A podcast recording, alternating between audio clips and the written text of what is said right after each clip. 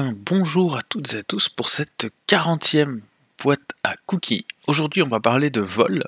Et je remercie celles et ceux qui m'ont euh, déjà euh, amené énormément de questions très intéressantes, alors que le sujet était loin d'être facile, hein, parce qu'en première vue, il, paraît un petit peu euh, très très limité. Et c'était volontaire de ma part de choisir un sujet et finalement, comme je le pensais, toutes les intelligences se sont réunies pour nous offrir plein de questions très intéressantes. Et je remercie aussi celui qui m'a suggéré ce jeu de mots. Alors ce matin, nous avons sept questions, et je vous propose de commencer tout de suite par la première. Comment rendre stressant la prise en main des commandes d'un appareil volant par un non-pilote sans que cela ne soit qu'une longue suite de G de D Comment gérer ça en évitant le pifométrique MJS qui relève plus de l'illusionnisme et de la manipulation que d'un véritable impact des joueurs? Yukiko? On peut imaginer peut-être euh, avec un système de tour de Jenga, sans que ce soit du coup euh, effectivement très compliqué à mettre en place. Euh, bon, certes, il faut une tour de Jenga, mais, mais on peut imaginer euh, du coup avec une tour de Jenga euh, où euh, chaque action un petit peu complexe, il faudrait enlever deux, deux barres à chaque fois de la tour, et si la tour s'effondre, eh bien c'est la- c'est- c'est l'avion qui tombe. Et voilà, et je laisse la parole à Atlan.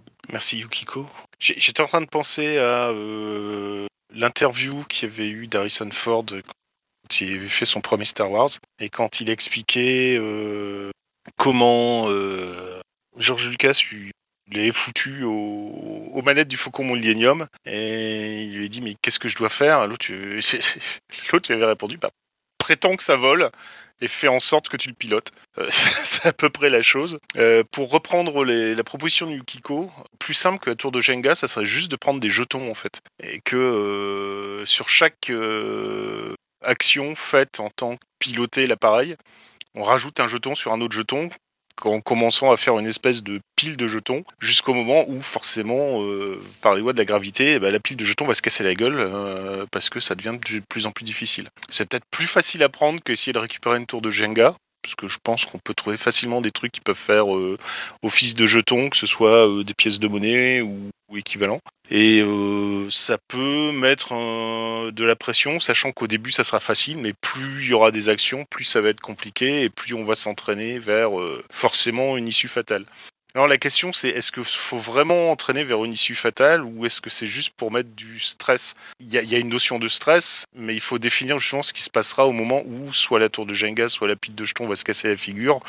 Et c'est là où euh, ça risque d'être un peu plus compliqué. C'est c'est se prendre une complication, c'est euh, perdre quelque chose, c'est enfin je sais pas trop à, voir. Mais euh, je pense qu'il y a pas mal de moyens plutôt que se faire une succession de jets de dés effrénés euh, par rapport à ça. Je pense que le plus intéressant pour moi sur la succession de jets de dés, c'est en cas de course poursuite pour déterminer si on rattrape, si on reste à distance, à même distance ou si on perd euh, du terrain par rapport à celui qu'on poursuit ou qu'on essaie de rattraper. Et je passe la parole à Gore. Oui, merci tout, même si je suis peu convaincu de ce que je vais dire. Euh, en fait, je réfléchis à, à votre question parce que je- j'essaie de comprendre dans quel contexte il se positionne. Euh, Est-ce qu'on est sur la base d'un jeu qui se veut euh, simulationniste, réaliste, et donc euh, qui se veut quand même avec un enjeu important et qu'on pour lequel on peut vraiment se positionner en tant que pilote, ou est-ce qu'on est là juste pour jouer et du coup ça, re- ça repose juste sur une mécanique du t'as réussi à faire globalement ça, comme finalement l'a fait George Lucas avec Harrison Ford. Si c'est pour des moyens de le faire, je, vais, donner des exemples un peu bêtes, mais tout de suite, là, dans l'idée, si on me demandait de faire un truc dans, ce genre-là, de faire un l'exemple d'une situation où je propose à un joueur de, jouer un pilote et de, gérer une situation stressante, si c'est de l'humour, par exemple, est-ce que je peux me permettre de faire... Pourrait me juger hein, sur ce que je vais dire, il n'y a aucun problème, je n'ai pas de problème avec ça.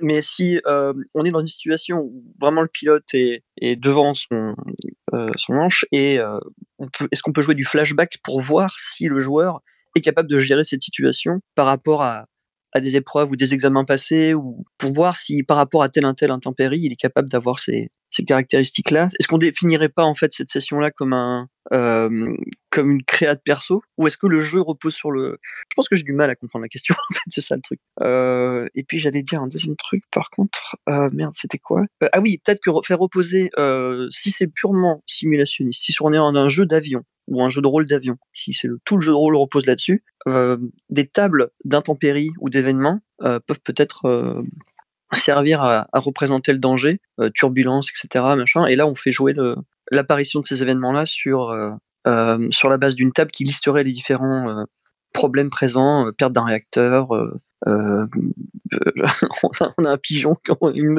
un troupeau de pigeons qui s'est pris dans le, dans, dans, dans, le réacteur ou ailleurs. Et là, ce serait sur la base d'un jeu de rôle pur et enfin euh, pur port, j'allais dire. Euh, non, mais basique entre guillemets, parce que est-ce que dès qu'on va poser, enfin, ça va créer le débat du dès qu'on utilise autre chose que des dés, est-ce que c'est encore du jeu de rôle? Moi, je suis pour tout utiliser. Hein. J'aime les Jenga, j'aime les cartes, j'aime plein de choses. Mais si on devait s'en tenir à des feuilles, des stylos et des cartes, euh, pardon, et des dés, euh, est-ce que la table, ce serait pas le système le plus euh, finalement simple? Et je pense toujours d'ailleurs quand on parle de, matériel en fait pour agrémenter notre jeu de mécanique sympa, à comment est-ce qu'on le transpose, notamment dans, dans, les contextes actuels que l'on vit, à des situations, à des jeux pardon en ligne? Comment est-ce qu'on joue un Jenga en ligne? Du coup, ça pose ce problème-là, quoi. Et donc, qui est derrière moi? Eh ben, je ne sais pas. Eh ben, je passe la parole à ah bah si, c'est June toi. Oui, bonjour tout le monde. Je me demandais pourquoi on ferait euh, jouer une scène pareille, et puis en fait, j'espère que MJ qui a prévu euh, que ça arrive, ben il a un peu organisé les choses en avance. Il s'est dit, ben, qu'est-ce qu'il va y avoir comme événement, qu'est-ce qu'il peut y avoir comme difficulté, euh, et comment est-ce qu'on pourrait mettre les choses en place? on peut rajouter du roleplay avec les, les relations avec d'autres personnes qui sont dans l'avion, avec une possible tour de contrôle euh, aussi, qui pourrait donner des instructions, qui pourrait essayer de comprendre. Euh, peut-être jouer plus sur la vitesse de réaction du joueur quand on lui donne des consignes, qu'il explique un petit peu rapidement ce qu'il fait, ce qu'il met en place. Euh, aussi, peut-être un, pseudo tableau de bord ou un, système qui permettrait de, faire un, une petite énigme ou un petit puzzle dans la version ludique du truc. Et euh, ensuite, j'ai envie de dire, euh, pensez aux autres joueurs parce qu'il y a le pilote, mais il y a tous les autres qui sont euh, qui sont peut-être présents dans l'avion et que vont faire les, autres joueurs pendant ce temps-là? Est-ce que c'est eux qui vont donner les conseils? Est-ce que c'est eux qui vont devoir faire quelque chose? Est-ce qu'ils vont devoir réparer peut-être une partie du, véhicule qui, a sûrement des soucis? Peut-être essayer de soigner ou de remettre conscient le, le véritable pilote du du, de l'appareil. Euh, voilà, donc il y a plein de choses qu'on pourrait mettre en place aussi pour essayer de, de rendre l'ensemble du groupe euh, actif, je dirais. Et je te tends le micro, Virgile.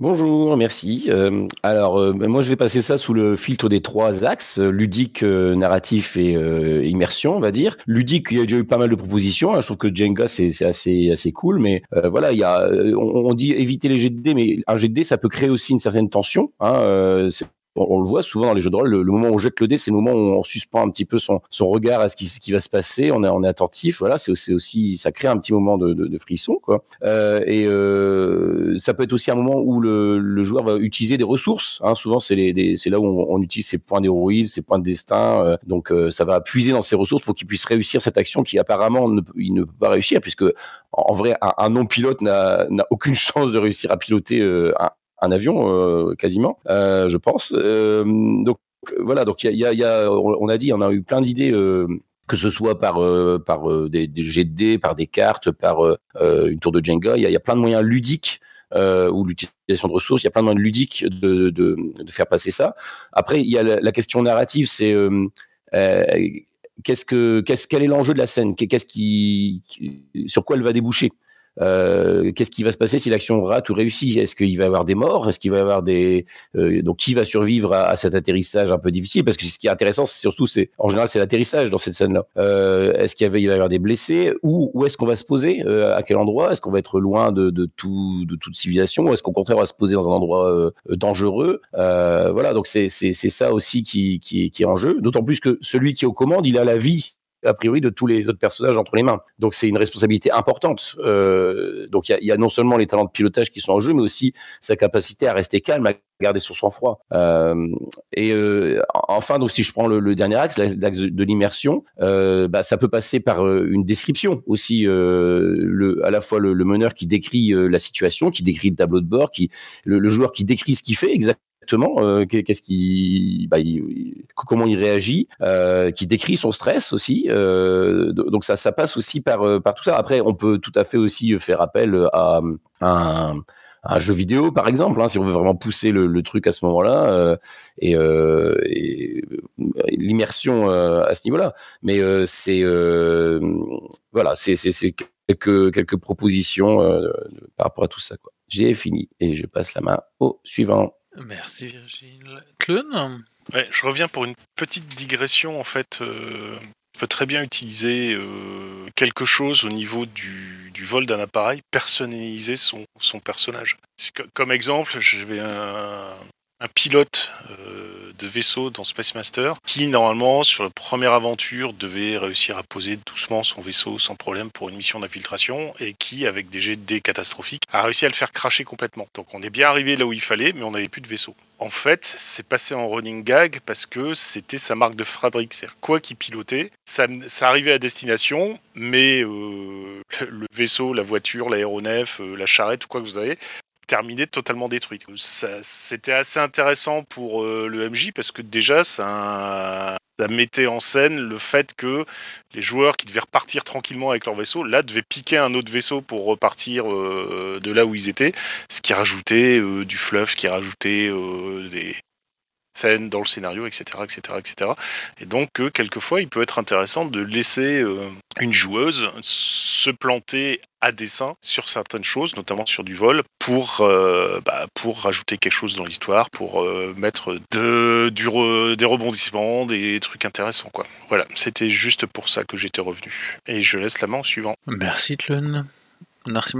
Oui, bonjour. Euh, on va sûrement très mal m'entendre encore. Euh, non, non, moi je ne pas forcément à la question, mais je pensais à des expériences de jeu où on a joué dans un cadre science-fictionnel ou space opéra où en fait il y y a, un seul joueur qui, prend le rôle euh, du, du, pilote, mais où les autres euh, jouent PJ, euh, les autres joueurs en fait sont à des postes clés, notamment la navigation par exemple, les, les senseurs, d'autres postes comme ça qui permettent d'avoir une, une, émulation une émulation pendant le vol qui ne repose pas uniquement sur euh, le simple pilote, on va dire. Alors ça, reste toujours un équilibre assez difficile à trouver puisque tu peux pas non plus trouver. Euh, alors tu peux aussi avoir un, autre un autre poste qui va être au tir par exemple. Euh, bon là là je, sors un peu du cadre de la question, mais bon je, ne voyais pas trop comment y répondre.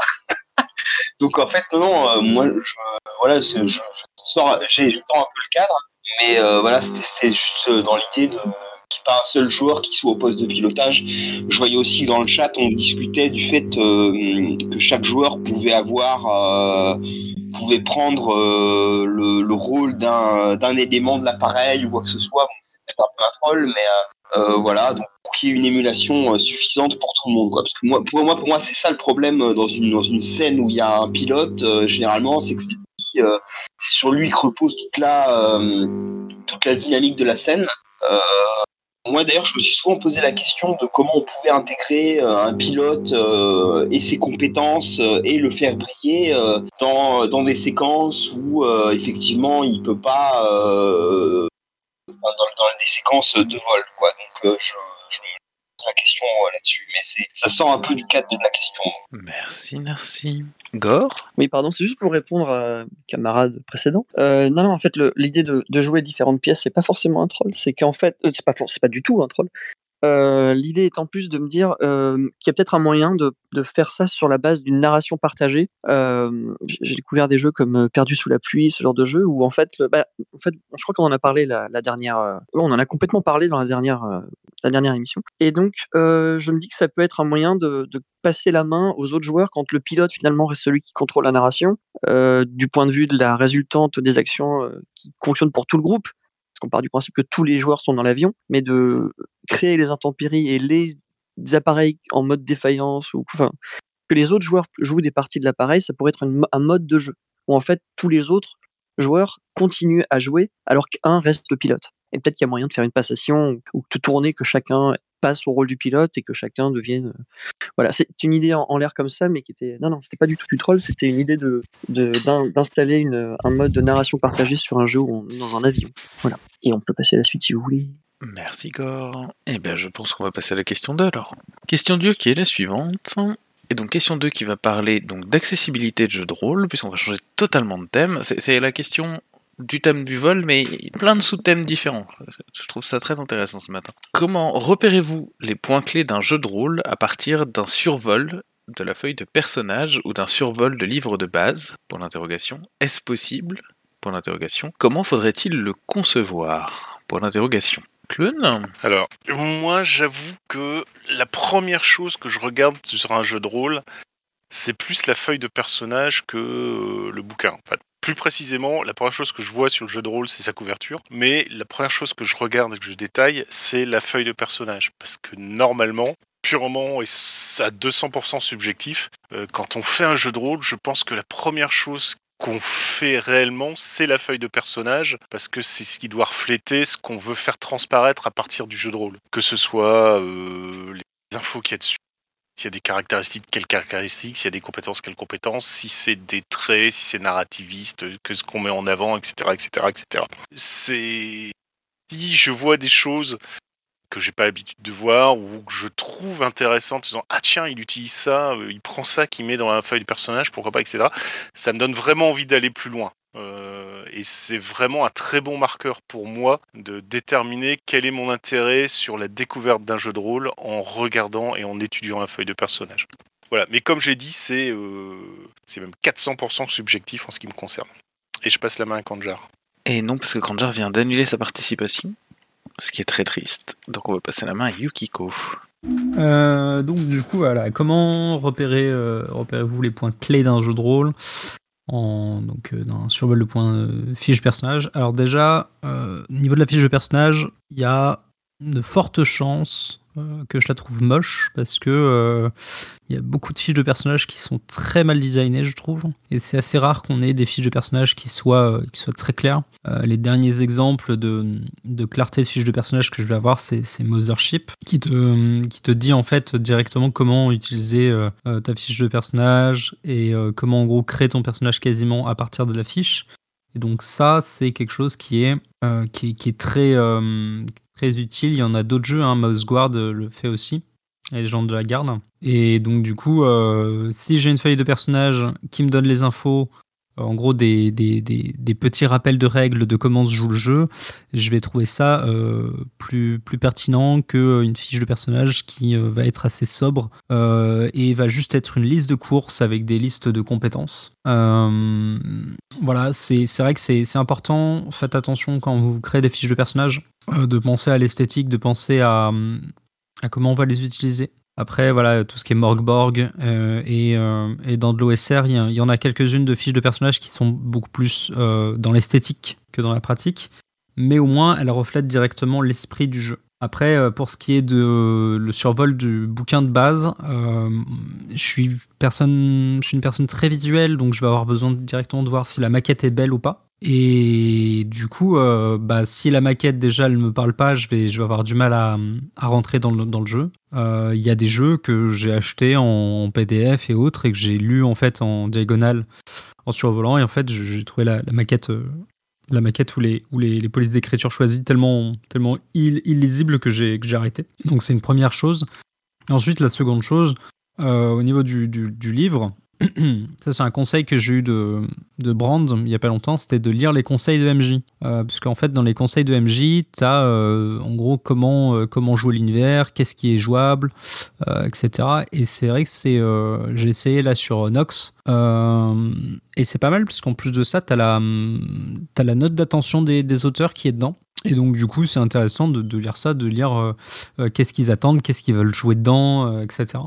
Euh, et, voilà, moi c'est vrai que c'est les premières choses que je vais, je vais lire maintenant dans un livre de jeu de rôle.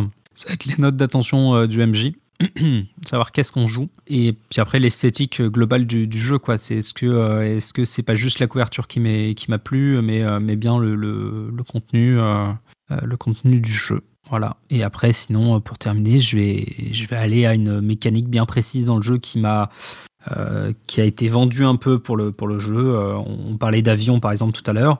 Euh, bah, des, des jeux comme euh, Flying Circus, où on joue des pilotes d'avion. Et ben, je vais m'intéresser du coup à comment est-ce qu'ils mécanisent euh, le, le, pilotage d'avion et le, les courses-poursuites, etc. Enfin, les combats aériens. Euh, etc. Voilà, je passe la parole à Virgile après l'avoir prise pendant longtemps. Euh, oui, alors moi, ma, mon approche, elle va être un petit peu différente si je suis meneur de jeu, si j'ai le bouquin dans les mains, ou si je suis joueur et que j'ai juste une fiche de perso devant moi. Si, si j'ai le bouquin, je pense que je vais commencer par jeter un œil sur le sommaire. Euh, souvent, je, je, trouve que les, les bouquins de jeu de rôle sont globalement organisés tous à peu près de la même façon. Donc, si le, si le sommaire est, montre qu'il y a une autre organisation, ça révèle souvent quelque chose du jeu. Après, je vais chercher euh, s'il y a une, une, fiche récapitulative du système, une aide de jeu qui, qui fait un peu le, un bilan de, tout ça, donc pour euh, me faire une idée rapidement de, du système. Et puis euh, feuilleter le bouquin pour regarder les illustrations, parce que souvent les illustrations elles donnent quand même une, bonne idée du, du, thème du jeu et puis de, du type de scène qu'on peut peut rencontrer en jeu. Donc je pense que ça permet de, se faire assez vite euh, avec ces trois points là. J'arrive quand même assez vite à, me faire une idée de, ce que j'ai entre les mains. Euh, après, si je suis joueur, euh, bah souvent je n'ai que que ma fiche de perso. Euh, là, je vais je vais regarder euh, bah, si, si je peux identifier des, des éléments euh, connus, genre des caractéristiques, des, des, compétences, pour essayer de me faire une idée de, de comment ça fonctionne. Euh, et euh, je vais, euh, j'aime bien les fiches de personnages où on où il y a des aides de jeu, où on, on m'aide à comprendre le système, où on, où il y a des, des choses qui, qui vont me m'aider à, comprendre ce qui va se passer autour de la table. Euh, après, j'aime bien aussi quand je, pense qu'une feuille de personnage jolie ou en tout cas qui respecte le, le, thème de l'univers, ça aide aussi à rentrer dedans et ça donne aussi euh, ça, ça donne euh, comment une une idée de, de ce à quoi on va jouer. Voilà, j'ai terminé. Merci Virgile. On nous dit également sur le chat que les annexes sont un élément important pour certaines personnes. Euh, Je disais donc que je vais rajouter quelques petits détails. Ce serait sur les illustrations. Pour moi, les illustrations, c'est aussi un indice sur euh, la la qualité de l'équipe qui a travaillé sur un bouquin. Euh, parce que souvent, on ne sait pas tout faire. Et du coup, quand on commence à se faire aider par d'autres, eh ben, euh, c'est bon signe. Ça veut dire qu'il y a des gens qui ont bossé sur le jeu, il y a plusieurs euh, têtes qui sont passées dessus, et euh, qu'il y a des chances qu'il y ait même eu des gens qui sont semi-pro ou pro qui ont relu les textes, qui ont travaillé sur la mise en page, sur l'illustration, et du coup qu'il ait un peu plus de chances de bien fonctionner. ensuite, euh, oui, les feuilles de perso, euh, trop chargées, pas assez. Trop chargées, moi, ça me fait fuir de toute façon. Euh, J'ai actuellement besoin de jeux simples, mais bon, ça c'est tout à fait personnel. Euh, et les, les pré-tirés pour voir à quoi ils ressemblent. Et assez vite, quand je regarde la partie création de personnages, parce que c'est un des premiers trucs que je vais regarder, ça me donne aussi une idée de l'univers, de ce qu'on peut jouer. Je vais aussi regarder est-ce que les pré-tirés ressemblent à. Enfin, ont été faits en suivant les, les règles de création de personnages. Et est-ce qu'ils sont foireux? Je suis désespéré du nombre de pré-tirés qui sont foireux, qui ne sont pas capables de faire certaines choses indispensables dans le jeu, euh, qui n'ont pas les bons points de création de personnages, euh, souvent qu'il en manque sans qu'on nous dise bah rajoutez euh, ce qu'il faut ou, des choses comme ça. Le pire, je crois, c'était les, les de Shadowrun, dont certains ne savaient pas se battre dans un jeu où on joue quand même une bande de mercenaires qui qui est tout le temps en conflit. Donc, euh, je m'arrêterai peut-être euh, aussi à. Enfin, je me poserai beaucoup de questions sur euh, qui, qui a fait ce jeu. Et puis après, un rapide feuilletage de l'univers de jeu.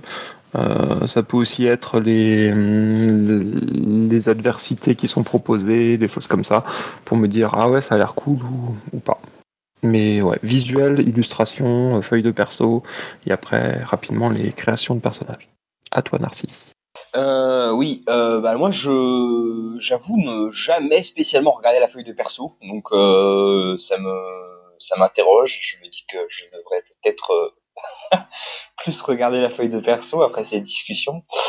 Euh, moi, quand je vois un livre de base, je prête surtout attention effectivement à la maquette, à la présence d'un index, comme disait un autre participant. Euh, dans le chat. Euh, je prête attention s'il y a un glossaire. Euh, je regarde aussi, ce qui est très important pour moi, s'il y a du, potentiel ludique déjà dans le, livre. Notamment, je prête attention à voir s'il y a déjà un scénario d'introduction. Alors généralement, c'est plutôt dans les kits d'initiation que, c'est le cas, mais c'est quand même pour moi important qu'il y ait un, qu'il y ait un, euh, oui, des potentiels ludiques, bah, c'est-à-dire le, le, le potentiel, euh, le potentiel à ce que le jeu puisse être jouable rapidement et simplement, en fait, concrètement. Donc euh, oui, à, à voir s'il y a un scénario qui est déjà présent, des scénarios qui sont déjà présents dans le bouquin, et euh, pareil, des pré-tirés qui soient déjà présents dans, dans le livre de base. euh, pour moi, c'est euh, c'est un critère, c'est un critère important, quoi. Même si c'est quand même relativement rarement le cas, puisque comme je l'ai déjà dit, euh, ça arrive plus dans les kits d'initiation, mais euh, je trouve ça quand même bien cool quand dans le livre de base il y a déjà des scénarios, des pré-tirés, euh, quand, quand le quand le livre de base permet déjà de jouer euh, clé en main, quoi. J'ai terminé. Merci, merci. Question 3, qui est donc la suivante. Voleur, slash furtif, slash assassin, virgule, classe indétrônable dans le jeu de rôle, point d'interrogation? Indétrônable, je dirais quasiment, parce que je compte même plus le nombre de jeux de rôle qui sont euh, purement sur les voleurs et affiliés. Euh, euh, J'en cite un seul, seul qui vient vraiment direct à l'esprit comme ça, c'est Nightcrawler de D sans face, la seconde édition, si je m'abuse. Mais euh, si tu regardes bien, personnages dans un cyberpunk sont en marge de la société et sont quasiment des voleurs qui montent des coups pour euh, récupérer euh, non pas de la richesse, mais des informations qui sont la richesse euh, de l'univers dans lequel tu. Le... Oui, tout- tout- toute la partie voleur, assassin, gang, etc. Mais tu, tu, tu, tu peux faire des tonnes et des tonnes et des tonnes de trucs dessus sans aucun problème. C'est c'est un peu comme le triangle amoureux. C'est recyclable à l'infini, ce genre de choses.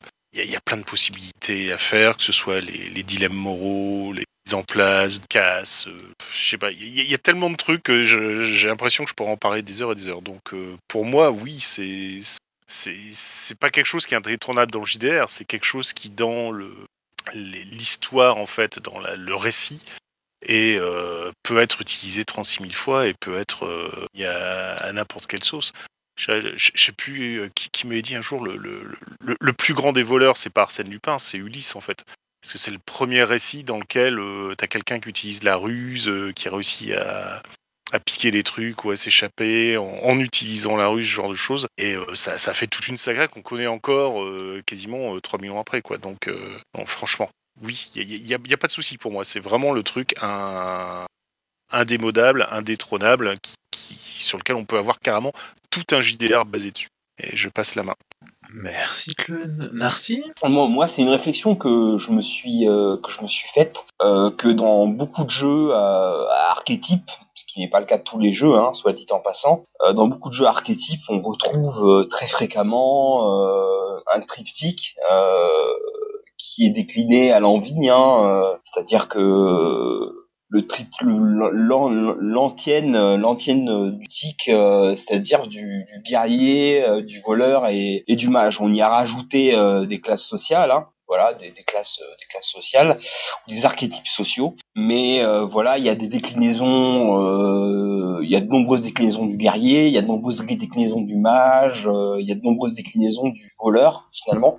Euh, donc le voleur assassin ou une classe furtive euh, c'est une c'est pas une constante, hein, clairement pas, mais c'est des choses qu'on va beaucoup retrouver dans euh, dans beaucoup de jeux, euh, dans beaucoup de jeux euh, qui contiennent des archétypes. Euh, effectivement, il y a aussi des jeux, euh, comme disait Tlon, où, euh, où c'est même le postulat, le postulat principal. Hein. Moi, je pense aussi à Shadowrun, où tout- tous les archétypes sont une forme de, de voleur finalement, hein, puisqu'ils ne, ils ne font pas que voler, mais euh, c'est euh, un run. euh, un run, c'est euh, principalement, euh, en général, une opération euh, criminelle, en tout cas vue comme telle dans, dans le contexte, dans le contexte de Shadowrun. Et, et en fait, à l'intérieur de, de, de, de cette sous-catégorie, euh, même les guerriers et les mages vont être des formes de voleurs. Euh, c'est pas très clair ce que je raconte, mais euh, voilà. Bon, je, je termine. Merci Narcy. Virgile? Euh, ben moi, je pense que les, les, le fait que ce soit euh, indétrônable, que ce soit si présent, c'est que ben le, le vol, euh, c'est quelque chose qui, qui présente beaucoup d'avantages en jeu de rôle. C'est un, c'est un objectif clair. Euh, on sait exactement ce qu'on doit faire on doit s'emparer quelque chose. Il y a du danger. Euh, souvent, il y a une situation à résoudre, il y a une énigme, il y a, donc ça fait appel aussi à la réflexion des joueurs qui doivent élaborer des plans, euh, qui doivent élaborer quelque chose pour, pour y arriver. Et il y a différents moyens souvent d'y parvenir. Donc ça, je trouve que ça fonctionne bien avec ce que propose le jeu de rôle. Alors après, spécifiquement sur le, le voleur en lui-même au sein d'un groupe, euh, je pense que ça vient aussi de, l'origine, c'est-à-dire que euh, initialement, dans, dans, dans Jeu proposer aussi des types de persos qui étaient un peu inspirés de la littérature. Euh, Conan, dans ses premières aventures, il y a beaucoup d'histoires de, Conan où c'est des histoires de vol. Hein. il s'introduit dans une tour, euh, il essaye de, il s'empare de quelque chose. Pareil, il y a le cycle des épées aussi qui, qui était une référence dans pour Donjons Dragon, je pense à, à, l'époque où, où il y a, il y a pas mal aussi d'histoires de, de, voleurs. Voilà, donc je, je, pense que ça vient aussi de, de l'héritage euh, littéraire aussi du, du, jeu de rôle à ce niveau-là. voilà, j'ai terminé.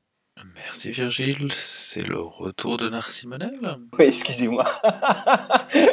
ouais, euh, non, euh, en vrai, je, je, me posais la question parce que moi j'ai été euh, confronté à ça concrètement dans une partie. je sais pas si c'est le lieu et l'endroit pour en discuter, mais je me demandais en fait comment on pouvait intégrer de manière correcte ses classes, euh, ses classes et même ses compétences, je dirais, euh, furtives dans une partie où le, le, où le postulat de base n'est pas de, de, faire une opération furtive. Parce qu'en fait, quand, quand on a un seul furtif dans le groupe, et que le reste du groupe ne l'est pas, euh, ça peut être très compliqué à gérer. Euh, voilà, moi je sais que j'avais fait euh, déjà des, euh, moi je fais, je fais relativement souvent des classes, euh, des classes furtives, et concrètement, ça peut être très compliqué puisqu'en fait concrètement dans, dans, le groupe, quand le groupe n'est pas furtif, je me, à part si on fait un seul jet de pour pour tout le groupe, hein, évidemment, ça pose un problème de dire comment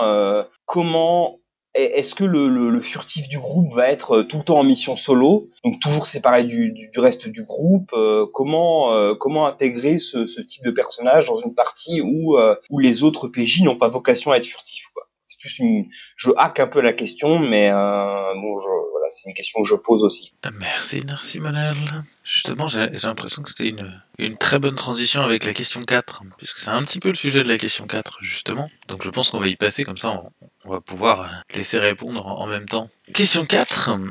Les scènes de casse et de cambriolage, vous aimez les jouer comment? Planification puis action, action avec flashback, autre, et du coup on pourrait étendre la question en rajoutant la question de Narcy qui était et puis comment on fait quand il y en a qu'un qui est bon pour cambrioler? Yukiko. Oui, cette question va pouvoir me permettre de, parler d'un de mes jeux favoris euh, au niveau du système justement de vol, parce que c'est une question qui, qui m'était euh, m'était passée à un moment donné en marotte de trouver le système euh, qui me correspondait le mieux pour, euh, pour jouer ce genre de scène. La réponse que j'en ai trouvée, que j'ai trouvée, pardon, c'est que du coup, dans un vol, dans un casse, en fait, y a chacun a son rôle et c'est pas forcément celui de du voleur premier du terme, c'est-à-dire celui qui va s'infiltrer, se cacher dans l'ombre, etc. Euh, il y a plein de moyens de, s'infiltrer. Euh, ça peut être de manière sociale, ça peut être de manière euh, en se déguisant, etc., etc. Et en fait, chacun peut avoir vraiment son rôle pour accéder à l'objectif. Le jeu dont je veux parler, c'est Five, Torch Deep, qui est un, un OSR qui est là pour, pour émuler vraiment normalement du, du donge et autres. Euh, et il a sorti un supplément donc euh, stealth euh, pour, pour l'infiltration où il propose un système de pièces où donc dans chaque pièce il y, a, il, y a, y a des gardes etc qui ont un niveau de vigilance représenté par un, dé.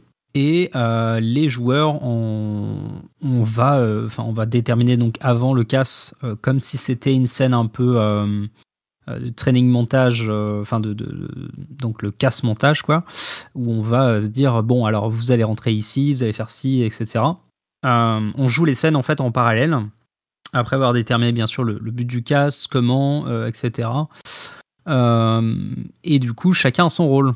Euh, à chaque fois qu'on rentre dans une pièce, qu'on agit en fait, euh, enfin à chaque fois qu'on rentre dans une pièce, à chaque fois qu'on agit euh, de manière suspecte dans une pièce, euh, il va y avoir à la fin un- le, dé qui va être tiré donc pour les gardes et qui va faire en fait descendre une certaine euh, jauge de, suspicion.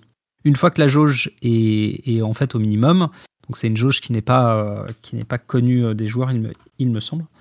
les joueurs vont être vont être pris. Donc c'est un aspect très mécanique, mais j'ai trouvé que c'était pas trop mal pour jouer vraiment cette tension de stop encore euh, pour savoir si le, le, casse va, va passer ou pas. Euh, voilà, donc moi c'est la réponse un peu que j'apporte à, ça, c'est-à-dire diversifier les rôles, euh, ne pas avoir juste une approche euh, d'infiltration euh, pure par, euh, euh, par le côté euh, dis- discrétion. Mais euh, voilà, ça va être social, euh, déguisement, euh, etc. Enfin, on peut, on peut imaginer euh, pas mal de choses euh, à ce niveau-là. Et je laisse euh, la parole au suivant euh, qui souhaite. Eh bien, merci Kiko. John? Dans The Sprawl, euh, la mécanique du jeu, euh, du PBTA, elle fonctionne en deux par, euh, enfin il y a deux parties dans chaque scénario. Il y a une partie de préparation, de planification, où on va chercher des infos, où on bat le pavé, où on s'intéresse à notre commanditaire, à notre cible, comment on va faire, comment on va s'installer, et on récupère des bonus qui sont des infos qu'on va pouvoir utiliser pour avoir des, bonus à nos jets de dés dans la phase d'action qui suivra. Et on peut aussi récupérer du matériel qui pourrait du coup euh, là aussi donner des bonus. Euh, je trouve ça sympa pour émuler ce genre de d'activité euh, en sachant que derrière ben on, peut rester relativement vague sur ce qu'on va faire. Ils ont aussi un personnage euh, qui est un infiltrateur et euh, qui a un atout qui lui permet de quand il réussit une action de furtivité, en fait, de, de faire passer tout un groupe avec lui pour euh, répondre un petit peu à ce que disait Narcy euh, tout à l'heure. Ça, euh, et c'est un personnage qui fonctionne de deux manières. Là aussi, je terminerai un petit peu des choses qui ont été dites auparavant.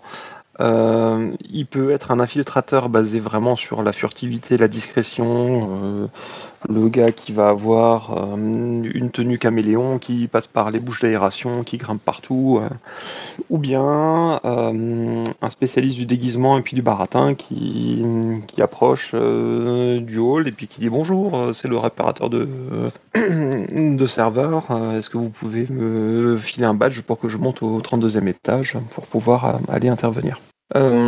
Je trouve ça sympa euh, en termes de fonctionnement. Voilà.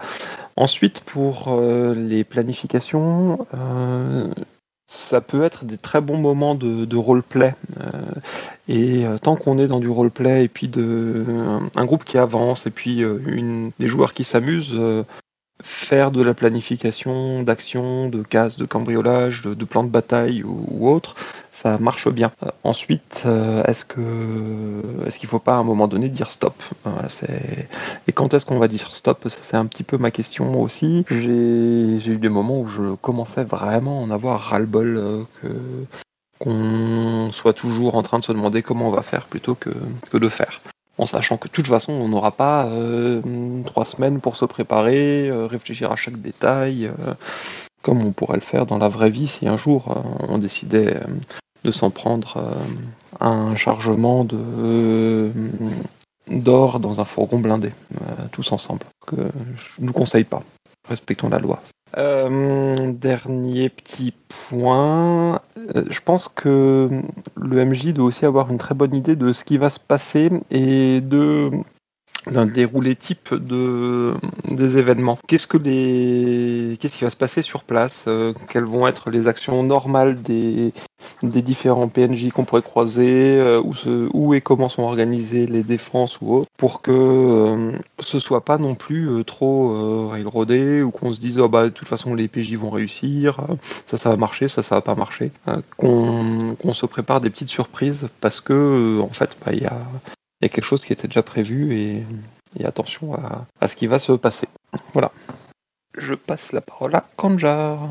Oui, alors sur euh, ces questions de casse, euh, on, évoque assez régulièrement le Ocean's Eleven, un peu comme euh, comme étalon de ce qui de ce qui peut être fait pour rendre ça intéressant quand, quand chacun joue un rôle un peu différent et souvent ce qui est proposé dans ces cas-là c'est de de jouer sur les flashbacks euh, c'est une façon qui peut être assez intéressante, mais qui a quand même un défaut qui est, qui est assez, assez important, c'est que ça rend très souvent les choses euh, beaucoup plus abstraites.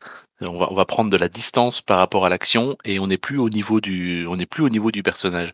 On commence à avoir une, une vision un peu plus générale et chacun va pouvoir apporter sa pierre. Ça a l'avantage d'être fluide, ça a l'avantage d'être assez, assez amusant ou, où chacun va pouvoir agir de façon spécifique à son personnage et euh, mais on, on, peut y perdre en immersion. Et euh, au contraire, l'immersion, euh, l'immersion totale, quand on va jouer action de façon très individuelle, dans une sorte de micro-gestion, c'est quelque chose qui se fait beaucoup aussi. Mais là, dans ce cas-là, on risque un autre écueil, c'est le syndrome du le syndrome du, du Decker à Cyberpunk ou Shadowrun, où bah, un personnage est investi tout seul dans une action, il va faire, ses choses dans son coin. Euh, ça peut prendre euh, deux minutes, comme ça peut en prendre dix, comme ça peut prendre une heure. Et pendant ce temps, bah, tout le monde est spectateur et s'ennuie un peu, euh, surtout si c'est très mécanisé. Moi, j'ai pas de, j'ai pas de solution, j'ai pas de solution magique pour gérer tout ça. Donc, je voulais juste signaler que bah, il y a des, avantages et des inconvénients à chaque façon de faire, et, le Graal pour moi est encore en train d'être recherché. Et je passe la parole à Tlun. Merci Kanjar.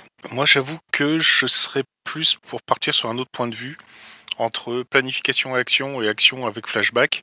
Euh, c'est plus de comment on veut gérer la chose, tout si on veut être à toc dedans ou plutôt se reposer. Euh, dans la partie repos, ce serait plus planification et action. Partie repos pour le MJ, parce que bah, planification, c'est les joueurs qui vont y aller et généralement tous les joueurs commencent à prendre des plombes à faire la planification pour essayer de prévoir le tout, etc.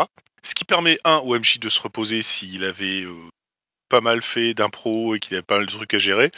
Et deux, ce qui lui permet de noter des trucs intéressants pour euh, mettre des complications au cas où. Parce que forcément, vu que la planification se fait en direct devant lui, ben, il peut tout de suite repérer quelques failles, quelques trucs qui puissent euh, pas fonctionner. L'action avec flashback, pour moi, c'est plus intéressant pour euh, mettre une tension et pour démarrer directement, évidemment, vu qu'il a de l'action. Euh, ça peut être aussi plus intéressant pour, euh, côté tension, justement, mettre euh, du stress.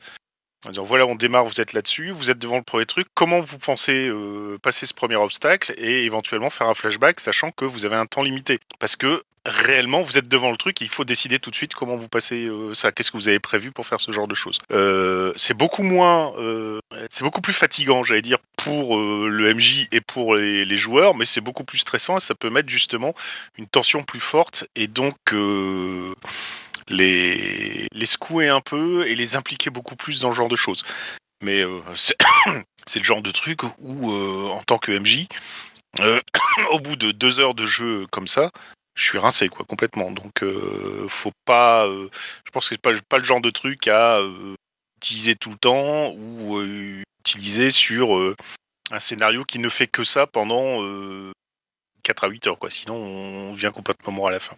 Voilà, et je passe la main à Virgile. Euh, alors, moi, je pense que ces scènes-là, ça dépend aussi du, focus qu'on veut leur donner. C'est-à-dire qu'on peut tout à fait imaginer, euh, tout à l'heure, ce que ce qu'évoquait euh, Narcisse, c'est le, joueur qui est tout seul à jouer un voleur. Si, c'est juste qu'il il doit s'emparer d'une clé ou de récupérer un, petit objet qui peut être nécessaire pour la, suite du jeu, si c'est quelque chose qui est une, sorte de quête annexe, ça peut être résolu, en, ça peut être, on peut le résoudre en quelques jets de dés et en décrivant la situation et puis on, on repasse à, l'intrigue principale. Euh, voilà, se, il n'y a pas forcément besoin de jouer en détail tout, toute l'infiltration euh, pendant que les autres regardent le, le, le, les choses qui se passent. Après, au niveau de la planification, euh, je trouve que c'est toujours une séance, c'est toujours un moment un peu difficile la planification parce que moi, de ce que j'ai constaté, c'est rare que les, joueurs arrivent à rester en perso lors des planifications. On est, on est un petit peu entre les deux. On a un problème à résoudre, donc on, on discute euh, moitié joueur, moitié perso. Euh, donc c'est pas toujours facile de rester euh, en immersion dans ces moments-là. Euh, après, ça peut durer aussi une planification. C'est-à-dire que si les- joueurs, ils ont tendance parfois à vouloir tout prévoir, à vouloir tout anticiper, et donc euh, ça, peut amener à une certaine paralysie du, jeu, à un, rythme qui, qui bah, ça, démarre pas quoi. Il faut, il y a tellement de, de choses à faire euh, pour être sûr de, de soi que on, peut pas tout régler les détails avant. Et là, tout à l'heure, John citait euh, euh, The Sprawl. Dans The Sprawl, euh, cette, phase de, de, de préparation, elle est aussi euh, cadrée par un compteur. Et ce compteur, chaque fois qu'ils vont aller battre le pavé pour récupérer du matériel ou se renseigner, ils vont faire de l'agitation. Ça va être marqué sur le compteur et on va petit à petit, ils vont faire parler d'eux. Et si s'ils le font trop,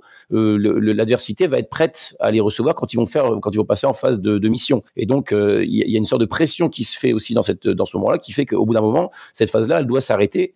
Euh, parce que sinon, euh, ils- à force de, de, de chercher du matériel, des informations, ils ont, ils ont créé trop de bruit et ils ne pourront plus euh, réussir leur infiltration. Ça va être trop compliqué. Euh, donc voilà. Donc ça, ça c'est.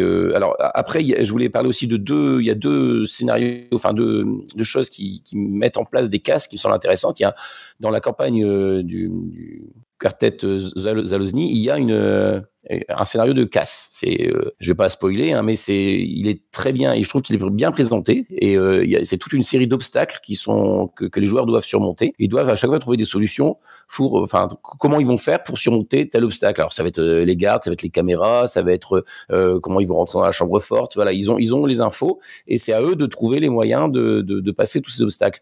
On retrouve un petit peu cette euh, cette idée là aussi dans je crois que c'est dans un World of Fate. Il me semble qu'il y a un des un des trucs qui qui, donne justement un- une, mé- une méthode un peu similaire sur la gestion des casses, où on décompose le casse en toute une série de tâches à accomplir, euh, et euh, ça donne l'occasion à chacun de de, bah, de s'emparer d'une de ces tâches et de d'essayer de d'amener sa pierre à l'édifice, d'amener sa, sa participation euh, à ça. Au niveau des flashbacks, moi, en jeu, ça fonctionne moyen. Euh, je trouve que les, joueurs, justement, surtout si on est sur quelque chose qui, va plutôt aller vers de la résolution de problèmes, de d'énigmes, enfin je trouve que ça, ils ont toujours l'impression de, se faire un petit peu gruger en étant en démarrant immédiates et en disant ouais mais j'ai pas eu le temps de préparer ceci ceci et, et le fait de se rattraper dans les flashbacks c'est pas tout à fait satisfaisant souvent. Je c'est ce que j'ai constaté. Euh, peut-être que dans un jeu où euh, où l'approche elle est plus narrative et où il y a moins d'enjeux ludiques euh, ça ça peut davantage fonctionner. Voilà j'ai fini. Merci Virgile. Narcy Euh, oui. Alors, euh, moi, je n'ai pas fait beaucoup de, de de cambriolage, casse et compagnie. Euh, et puis, c'est pas quelque chose qui me plaît énormément pour des raisons qui ont déjà été exposées, euh, parce que la planification dure euh, souvent longtemps, que c'est assez pénible, surtout qu'on sait que généralement, euh, de fait, on a beau planifier au maximum et dans tous les sens, il y aura toujours des imprévus et ça ne se passera jamais comme on l'avait prévu, évidemment. C'est un peu même le principe de la fiction de ce genre de choses. Euh, malgré tout, euh, si on regarde euh, la fiction, les fictions narratives qui, parlent de, ce type d'événements, souvent la planification, c'est la partie la plus importante, mais pas la plus intéressante, donc, de, de ce genre d'événements. Euh, on voit par exemple, euh, moi je pense à, euh, une série télévisée bien connue, La Casa del Papel, où la planification dure à peu près six mois et le casse va durer en tout quelques heures, donc une douzaine, peut-être 12 heures, quar- ou 24 heures, 48 heures, je sais plus, alors que la planification a duré six mois. Mais évidemment, ce n'est pas la planification qui est décrite dans la série, mais le casse, puisque c'est ça qui intéresse les spectateurs. Euh, bon, euh, pareil, je pense que dans euh, dans Shadowrun, euh, dans Shadowrun, euh, la planification est très importante puisqu'il va falloir prévoir de l'équipement, il va falloir euh, enquêter un peu euh, sur la zone. c'est aussi le cas dans The Sprawl, hein, etc. Moi, une partie que j'ai beaucoup aimée où on avait fait un casse, en fait, l'essentiel de la fiction se passait après le casse. Donc, on avait réussi. Et euh, pour le coup, enfin, on avait, réussi. On avait réussi à faire le casse. On, était en train de s'enfuir et on a raconté l'essentiel euh, du casse finalement par euh, par des flashbacks justement. Euh, Après, la mécanique du jeu s'y prêtait bien puisque c'était euh, c'était un force de drama. Et donc, en fait, on, on a décrit l'essentiel du casse à, travers les questions qui nous étaient posées. Euh, et c'était une, très très bonne expérience à mon sens parce que justement on n'a pas euh, on n'a pas passé 20 plombes à, à planifier à planifier un événement et à planifier le, le casse. voilà, j'ai terminé.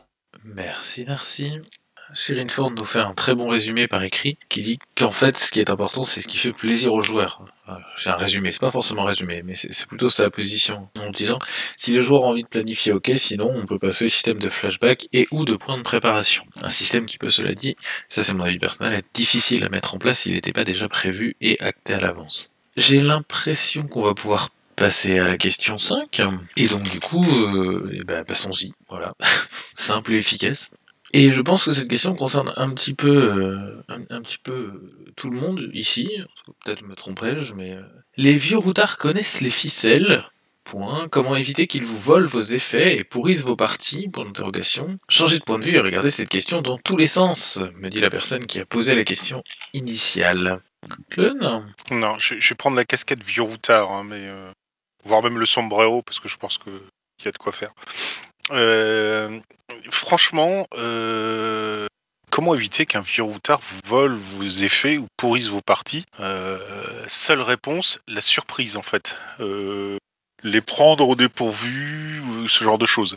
Dans l'idée, si on planifie l'attaque d'une banque, sachant que les coffres sont au sous-sol, etc., c'est que ben, vous faites la, place, vous déboulez dans le coffre et vous apercevez que tout est en, travaux et qu'en fait euh, l'intégralité des coffres a été mis dans une pièce euh, temporaire sécurisée au, à l'étage. Euh, et donc que ça surprend et donc que c'est pas le genre de choses. pour moi, ça peut être que des choses comme ça en fait. prendre le contre-pied sur des, trucs connus et faire en sorte de, de ne pas faire à la régulière ou faire comme c'était normalement ou plus ou moins prévu. C'est le fameux coup euh, de dire normalement j'ai fait mon plan pour dire que euh, le joueur euh, arrive par en bas à la tour et le final se déplace en haut. Et ben si part du principe que bah c'est cool. Gandalf a des, elfes, des aigles géants, on va monter dessus et puis on va arriver directement en haut. Dans ce cas, je retourne le plan de la tour et le rez-de-chaussée devient le dernier étage et le dernier étage devient le rez-de-chaussée et on fait le scénario comme ça quoi. C'est partir dans cette optique là. Et euh, je passe la parole à Kayla a priori. Oui, euh, bah, moi déjà, si on joue avec des vieux routards, euh, il y, a, quelque chose de peut faire qui me semble assez simple, c'est effectivement chercher à faire des, effets pour les surprendre, ça va être plus dur, mais par contre ce qu'on peut faire facilement, c'est de jouer en, complicité avec eux, jouer avec euh, les, les tropes euh, pour créer une histoire euh, en commun où on sera pas forcément surpris, mais on s'amuse justement de, de jouer tel ou tel type d'histoire de, de schéma narratif en jouant ensemble. On peut aussi évidemment en commun s'inspirer de, de, différentes idées et attentes pour créer quelque chose de pour mixer les choses et twister un petit peu euh, les, les, attentes personnelles pour créer quelque chose de plus euh, euh, de plus riche finalement à plusieurs mais je pense que voilà on faut pas forcément chercher à créer une, une surprise c'est comme voilà des, des gens qui qui se, qui sont fans de cinéma et qui ont vu des, milliers de films ça va être compliqué de les, les surprendre voilà, au niveau narratif, mais on peut apprécier d'autres choses, on peut euh, jouer justement avec ce qu'on sait euh, des schémas narratifs euh, là-dessus aussi. Donc je pense que c'est pour moi la, meilleure solution de ne pas chercher forcément le, côté, quelqu'un disait dans le, dans le chat illusionniste, oui, de pas forcément chercher le, la, surprise pure et dure. Bah, si on y arrive de temps en temps, tant mieux, mais de, jouer du coup un peu autrement euh, cet, effet, cet aspect-là. Et c'est tout pour moi. Eh, merci Jaina. Virgile Oui, moi je, vais aller un peu dans le prolongement de ce que vient de dire euh, Carole. Euh, je pense qu'un un, vieux routard, c'est quelqu'un aussi qui, bah, qui sait comment fonctionne le jeu de rôle, qui sait passer la balle, qui sait, qui sait jouer en équipe. Donc il n'est pas, il est pas là pour pourrir le, le, ce qui se passe dans la partie. Et je pense qu'il est là effectivement pour, pour jouer en, en complicité aussi. Euh, alors, par, par exemple, euh, il y a quelques temps, on, m'a demandé d'être PNJ sur une partie. Euh, c'est-à-dire, je connaissais le scénario, Je, l'avais lu et bah, j'ai joué, j'ai j'ai joué un PNJ. J'étais là avec les autres joueurs, donc j'intervenais, euh, j'aidais le meneur de jeu à, bah, à ce que le scénario se déroule bien. Alors oui, on peut dire oui, oh là là, illusionniste, etc. Ben, c'était moi, pour moi, c'était pas une expérience désagréable et euh, je pense pas que ça ait changé grand chose à, les, enfin que, que ça n'a, je pense pas que ça ait gêné euh, les, autres joueurs. Ils, avaient, euh, j'étais là pour donner quelques informations au passage et euh, voilà, j'étais pas, j'étais pas là pour jouer le scénario à leur place, mais pour pour aider au, au déroulement du truc, quoi. Après, je pense que dans que comme en, en- en cinéma, comme en, en littérature, euh, on, on en revient toujours aux mêmes histoires. hein. Il, y a des, il y a des histoires qui ont été euh, racontées euh, des, des milliers de fois. hein. Euh, Je, je pense par exemple à Roméo et Juliette. Il y a eu des adaptations euh, au théâtre, au cinéma, en littérature, euh, en chanson. Il y a eu plein de façons de raconter cette, histoire. Et justement, ce qui est intéressant, c'est comment on la raconte.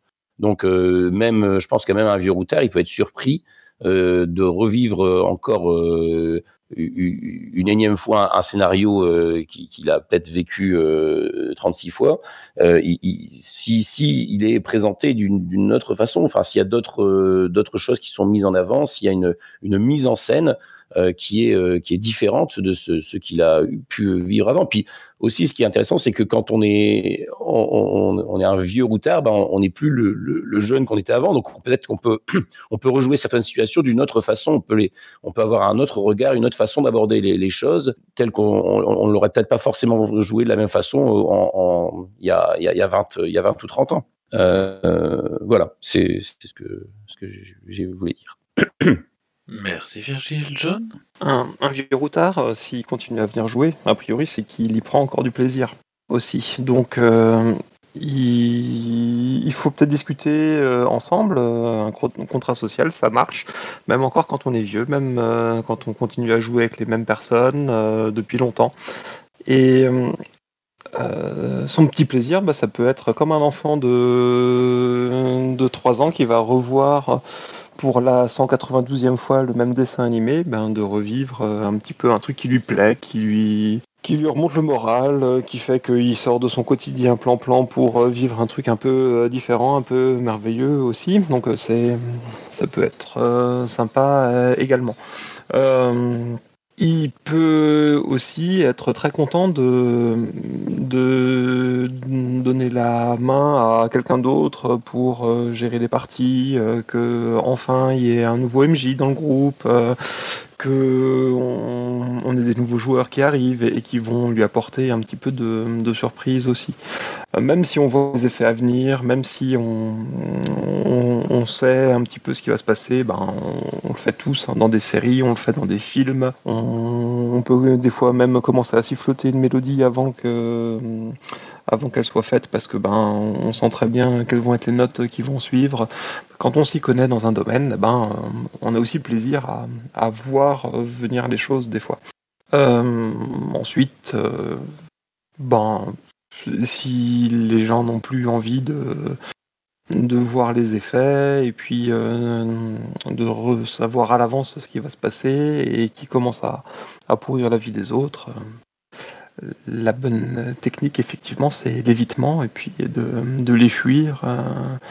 Il y avait des fois des gens qui, qui, sont, qui deviennent toxiques euh, au bout d'un moment euh, également. J'en ai terminé. À toi, Asgard. Eh bien, merci John. On va donc passer à la question suivante. Mais oui, question suivante, on l'a déjà un petit peu abordée au travers des, différentes questions en réalité, mais je pense que c'est intéressant de se reconcentrer dessus parce qu'elle est en deux parties et euh, la deuxième partie est, comment s'appelle? Cherche à aller un petit peu plus loin que la première. Question 6. Quel jeu de voleur Point d'interrogation. Et pourquoi certains systèmes sont des freins et d'autres des accélérateurs à ce type de jeu? Comme le disait Virgile par écrit, effectivement, je tentais de, mettre un petit peu de, suspense dans la question. Et la deuxième partie va vous étonner, mais je crois que je suis désespérément pas fait pour ça. John? Oui, jouer des voleurs, c'est euh, se retrouver dans des, des situations qui peuvent devenir compliquées. Euh, ça peut être euh, se retrouver face à des personnalités qui sont complexes et devoir jouer euh, quelqu'un qui euh, a une morale euh, à géométrie tout à fait variable, je dirais. Le, truc qui va rendre ce genre de jeu intéressant, à mon avis, c'est quelles sont les motivations euh, de, chaque personnage. Pourquoi est-ce qu'il se retrouve dans cette situation-là? Euh, Qu'est-ce qui va faire de lui euh, un, voleur? Et très probablement un voleur dans un groupe, ce qui est encore différent. Et un groupe qui a des chances d'être constitué et puis de se retrouver plusieurs fois. Et du coup, qu'est-ce qui va faire aussi que tous ces gens-là, ils peuvent vivre les uns avec les autres, se supporter, se faire confiance aussi? Parce que les voleurs, eh ben, ayant une moralité tout à fait euh, particulière et euh, un rapport à, à l'honnêteté, euh, on va dire, euh, un peu perturbé, est-ce que on est prêt à jouer euh, vers du euh, personnage contre personnage, du joueur contre joueur, ou pas dans, ce qu'on va mettre en place? Et du coup, eh ben, je pense qu'un un bon système de jeu, c'est un jeu dans lequel eh ben, on arrive à, influer sur les, motivations des personnages, où elles ont vraiment une place importante dans, dans le fonctionnement euh, du jeu et les relations aussi euh, qui vont me, pour moi être utiles. Alors je taperais euh, vraiment vers des jeux euh, de type PBTA par exemple pour euh, aller chercher euh, les liens qui vont unir les personnages, pour comprendre pourquoi aussi il va falloir qu'on s'entraide avec des playbooks qui vont devoir s'associer pour qu'on obtienne un résultat. Je suis un petit peu moins fan de, jeux qui sont plus généralistes et dans lesquels ben, on n'aura pas forcément euh, cette construction de, relationnel qui va être euh, pour moi important dans ce type de jeu. Après, euh, voilà, il y a des gens qui seront plus tentés peut-être par du plus ludique. Et là, je laisserai la parole à quelqu'un d'autre, du coup, pour en discuter. Virgile? À, l'écrit, euh, merci, on a cité euh, quelques-uns, Nightcrawler, Blade is the Dark, The Sprawl, Shadowrun. Effectivement, je pense que c'est des jeux euh, qui font un peu référence euh, à ce niveau-là. Ces jeux, euh, ils, ont, ils apportent des, des, éléments dans leur dans leur background et dans, dans leurs règles. Nightcrawler, il, il, il, offre toute une gamme de d'archétypes à, à, jouer. dans Blade is the Dark, on va retrouver le système des compteurs, comme dans, dans The Sprawl, hein, qui, qui vont mesurer l'avancement des, des missions ou des, des phases de réparation. Euh, le, on, on, va avoir aussi euh, donc euh, des personnages qui soient assez spécialisés, euh, donc ça va encourager la, la coopération euh, pour préparer un, un, casse ou un vol. après, je dirais que les, les systèmes où c'est un, un, frein, c'est aussi les systèmes où on, qui vont être très punitifs. C'est-à-dire que si un personnage a, mettons, une discrétion de 50%, qu'il se retrouve euh, que son premier jet, il va le devoir faire avec des malus, euh, bah, il, va, il va se retrouver vite à louper et euh, le, le, vol va, courner, va tourner court. L'intérêt de jouer des voleurs, c'est aussi de, de, de jouer des, des, gens qui, qui vont un minimum réussir ce qu'ils vont faire, enfin qui ont des chances raisonnables de réussir. donc les, les, les jeux qui sont trop trop dur, trop punitif. Euh, ça, je trouve c'est difficile de, de, de, mettre en place euh, ce, type d'histoire parce que bah voilà on va vite se retrouver euh, en vrai c'est difficile de faire une infiltration il y a, il y a, beaucoup de choses à, faire euh, et, si on est nombreux à s'infiltrer bah, on a quand même de grandes chances de se faire repérer donc c'est quelque chose qui est compliqué après les, jeux aussi qui sont conçus pour ça. Ils offrent aussi des, des, scénarios ou des, des, propositions. Par exemple, dans, dans in the Dark, il y a tout un tas de, de casses possibles. Hein. Il y a des quartiers qui sont décrits avec, euh, avec des, des, choses qui, qui peuvent servir d'appui il y a des propositions aussi, il y a des factions aussi. Euh, le, le, jeu de voleur, il, il, fait appel aussi beaucoup à, à différentes factions euh, qui, qui, vont lutter pour euh, pour essayer de s'emparer des, mêmes choses. C'est tout l'intérêt, je pense, d'un jeu comme Nightcrawler ou Blade in the Dark, c'est de c'est de jouer les, les luttes euh, les luttes entre ces, ces, différentes factions de voleurs. Merci Virgile Yukiko? Ouais, au niveau des quel jeu de voleur,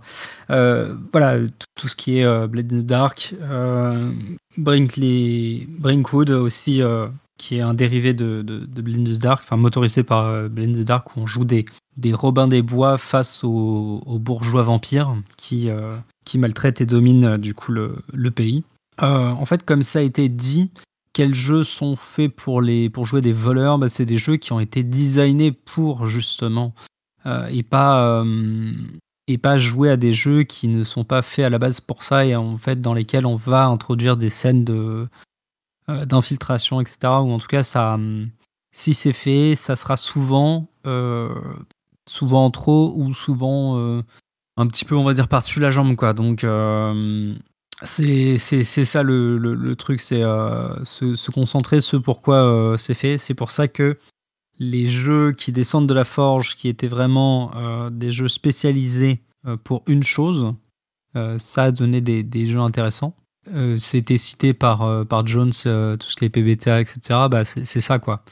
C'est des jeux où on fait une chose et, on essaie de le faire bien, à la différence des jeux plus boîte à outils, plus catalogue, où on va te proposer, enfin, où c'est assez flou ce qu'on va te proposer au final dans la profession, c'est plus au, MG à la table qui va déterminer qu'est-ce qu'on va jouer.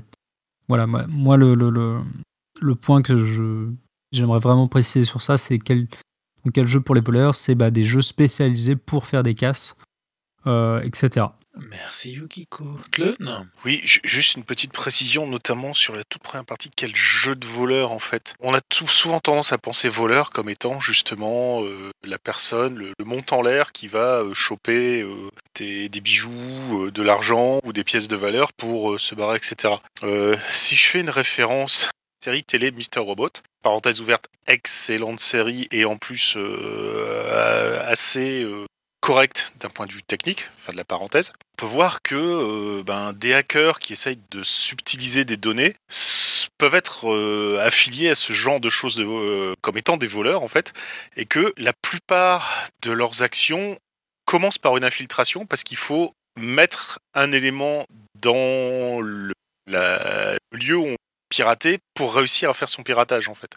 Et donc ça reprend toute la même thématique de il faut planifier, il faut y aller, il faut réussir à connecter le routeur dans le truc et à se sans se faire repérer sur ce genre de choses. Et euh, c'est les mêmes thématiques, c'est les mêmes problématiques, c'est exactement ce qu'on pourrait avoir sur un jeu qu'on qualifierait de voleur. Or, là, c'est pas du vol d'éléments euh, physiques, c'est du vol de données numériques euh, là-dedans. Et on rejoint les accès sur euh, Cyberpunk, Shadowrun et affiliés. Mais ça peut donner des idées pour des personnes qui voudraient justement ce genre de jeu pour aller regarder, pas uniquement sur des trucs spécifiquement voleurs classique, comme du Nightcrawler qui fait du voleur euh, dans le médiéval fantastique, mais pour aller sur des horizons un peu différents, mais qui reprennent exactement les mêmes problématiques. Et c'est tout pour moi. Eh bien, merci Tlun. Je regarde, je crois qu'on va juste pouvoir finir tranquillement la cookies par sa question 7. Question 7. Le vol est souvent une option facilement justifiée ou justifiable dans les univers de fiction pour que les PJ puissent obtenir ce qu'ils veulent. Peut-on parler de Sif Hobo comme on parlait de Murder Hobo avant? Peut-on proposer un autre schéma aussi intéressant à votre avis? Clone? Je, vais me replacer euh, dans, l'optique euh, récit-fiction en, en au-dessus par rapport au jeu de rôle.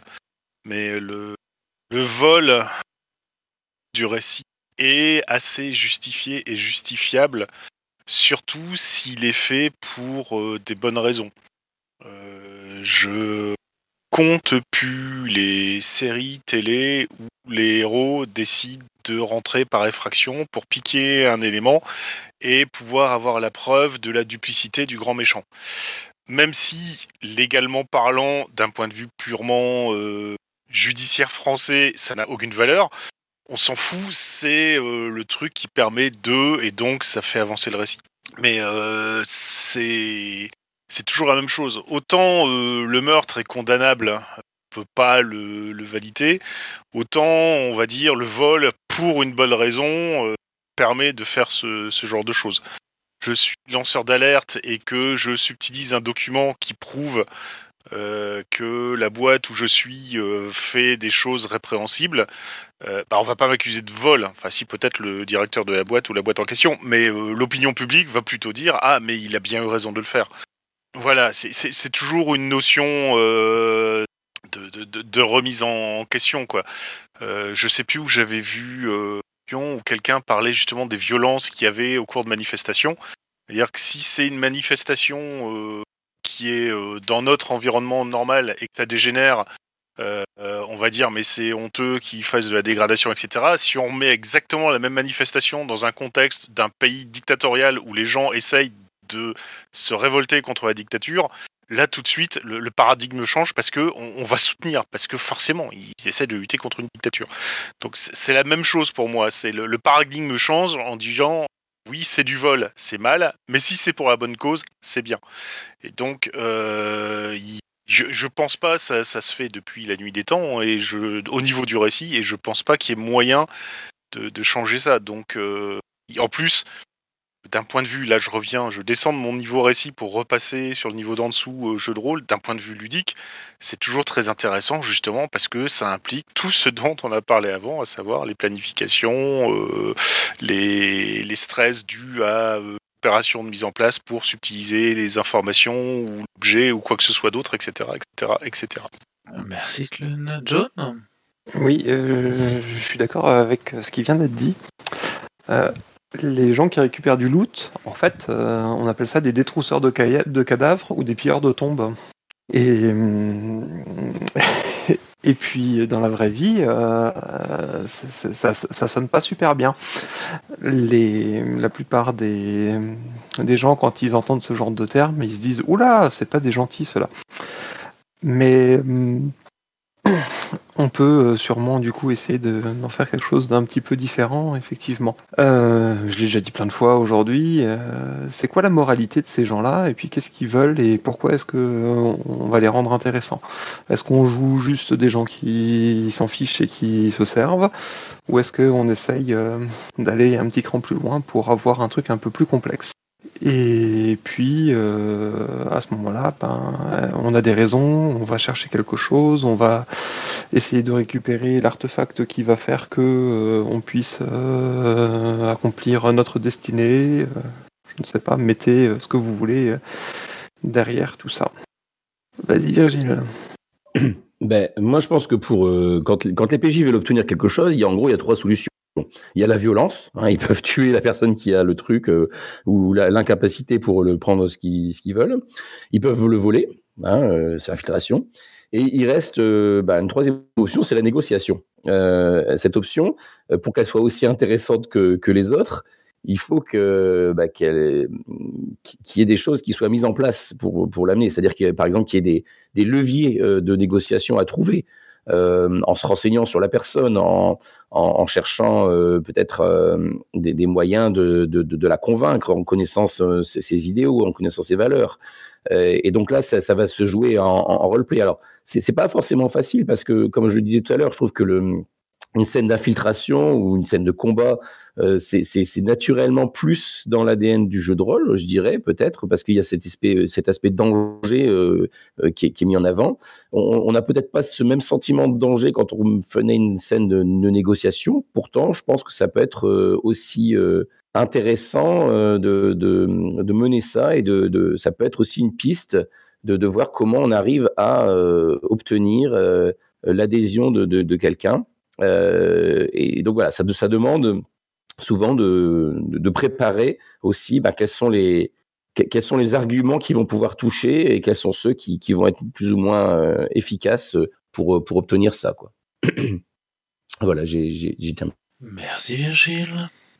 Eh ben, je dirais que personne ne semble vouloir ajouter quelque chose. Alors, je vais euh, ouvrir un temps libre au cas où une question vous serait apparue, une réflexion sur, la, sur le vol, sur euh, toutes les thématiques dont on a pu parler aujourd'hui, qui étaient larges et vastes dans plein de domaines différents. Sinon, on va tranquillement arrêter la 40e boîte à cookies ici. Clone.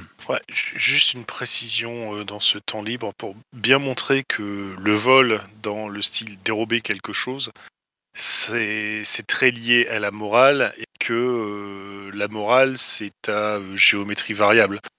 Euh, Robin des Bois est un voleur, mais il est gentil parce qu'il a de l'épaule face aux méchants riches menés par le prince Jean.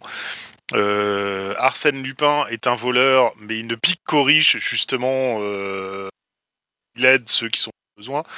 Donc, les- les- la catégorie du bon voleur par rapport au méchant voleur qui, lui, va, va être un gang qui va opprimer un quartier ou une ville pour son besoin égoïste, etc. tout tourne euh, autour de la morale par rapport à ça. Donc c'est le curseur qu'il faut placer euh, après dans ce que vous voulez faire jouer. Est-ce que vous voulez des méchants voleurs qui sont juste là pour le blé et se barrer après? Euh, c'est un peu le cas d'Ocean Eleven, quoi. Même s'il y a un petit côté revanche, etc. leur but premier, c'est piquer le fric et se barrer pour vivre tranquille.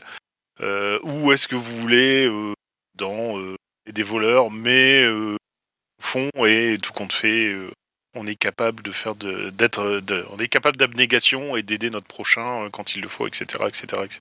Voilà, c'est tout ce que j'avais à dire sur la chose. Merci, Clone.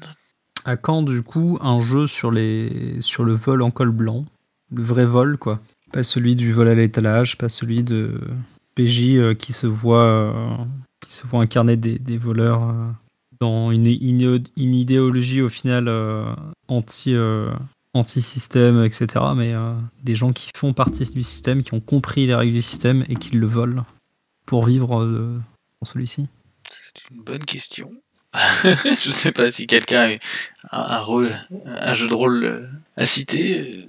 Quelqu'un qui me dise The Big Short, mais je sais pas si c'est un, jeu de rôle ou une, référence euh, culturelle que je. Ah, c'est un film, voilà, précisons. ouais. C'est vraiment pas des, de C'est un références film. culturelles. Merci Carole. Ah, Voilà, changer un peu de, de- point de vue en fait euh, qu'on a habituellement dans les, dans les jeux. Euh, assumer qu'on qu'on puisse jouer des, des salauds et, euh, et assumer en fait qu'on puisse qu'on qu'on puisse aussi interpréter voilà c'est cet autre point de vue qu'on qu'on a l'habitude de jouer qui est plus du côté des, des oppressés quoi.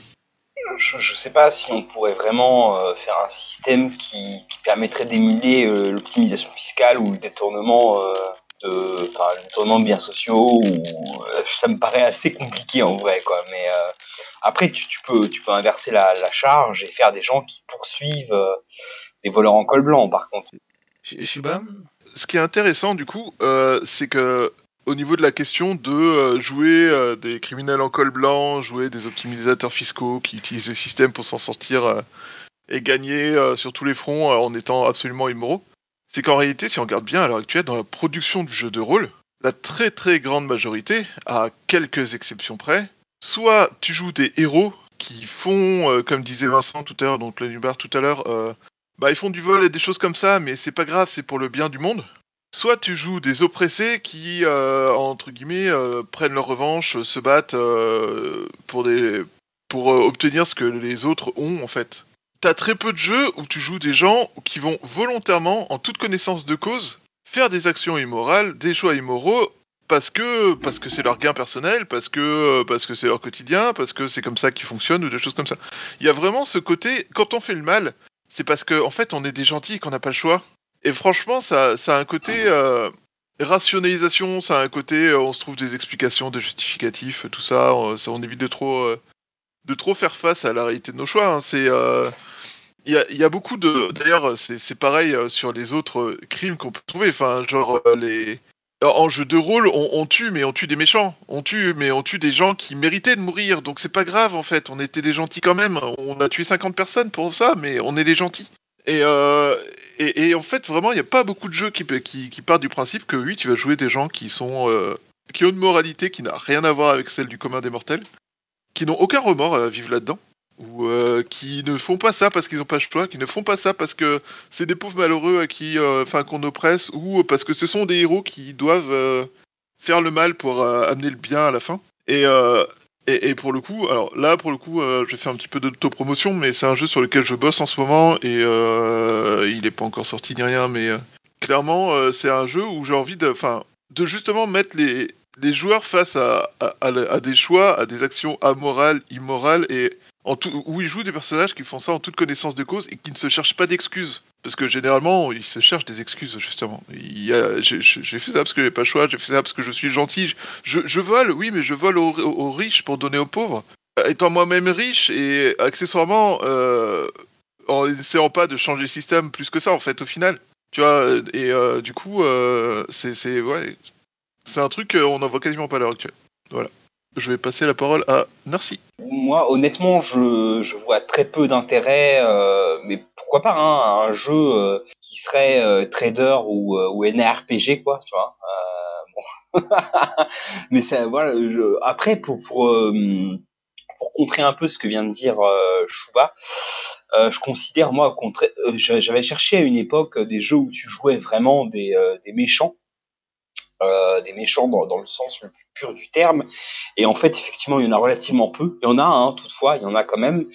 Euh, il y en a pas énormément, mais il y en a, il y a quand même quelques-uns. En général, tu vas plutôt jouer des personnages qui sont euh, relativement troubles en termes de moralité. Euh, euh, la, la en parlait tout à l'heure vaguement, mais dans, dans Vampire, tu, tu peux t'autoriser, par exemple, à jouer des gens qui sont euh, littéralement monstrueux, hein, et même si, euh, même s'il y a un système de morale, euh, même s'il y a un système d'humanité, tu, tu as la possibilité de jouer des personnages qui sont très bas en humanité et qui ont donc une morale qui, euh, qui est même, même qui suivent pas la voie de l'humanité d'ailleurs. Donc la voie de l'humanité, c'est un système de, de, de valeurs morales. Pour ceux qui, qui connaissent pas, c'est un système de valeurs morales et dans le jeu, tu as la possibilité de suivre d'autres systèmes de valeurs mo- morales qui sont complètement euh, inhumaines, enfin finalement. Hein, donc euh, euh, donc et effectivement dans Vampire, tu peux aussi justement, puisque tu n'es tu es moins attaché à à la morale, tu peux tout à fait euh, faire des malversations financières, euh, faire des tour- détournements fiscaux euh, pour euh, pour arranger tes propres affaires. Mais un jeu qui serait centré autour de ça, ça me paraît très compliqué. euh, euh, ouais, ça me paraît très compliqué de, de, de rentrer dans des dans des dans les arcades de la finance. Je je suis pas sûr que ce serait très intéressant. Je pense que c'est possible à émuler, hein, mais je suis pas sûr que ce serait très intéressant en termes de de mécanique de jeu, euh, à vrai dire. Voilà, j'ai dit ce que j'avais à dire. Merci, merci. Donc, eh ben, on va s'arrêter là alors pour la 40e boîte à cookies. Merci à toutes celles et tous ceux qui m'ont envoyé euh, des questions cette semaine. Merci à toutes celles et tous ceux qui sont venus ce matin participer, que ça soit euh, par oral ou que ça soit également par écrit pour apporter des précisions, ajouter un petit peu d'humour, des gifs par milliers et des réflexions pertinentes euh, au moins par dizaines. Donc euh, merci à vous et puis bah on va simplement vous souhaiter euh, tous ensemble une excellente semaine et puis bon on se donne rendez-vous tranquillement la semaine prochaine alors.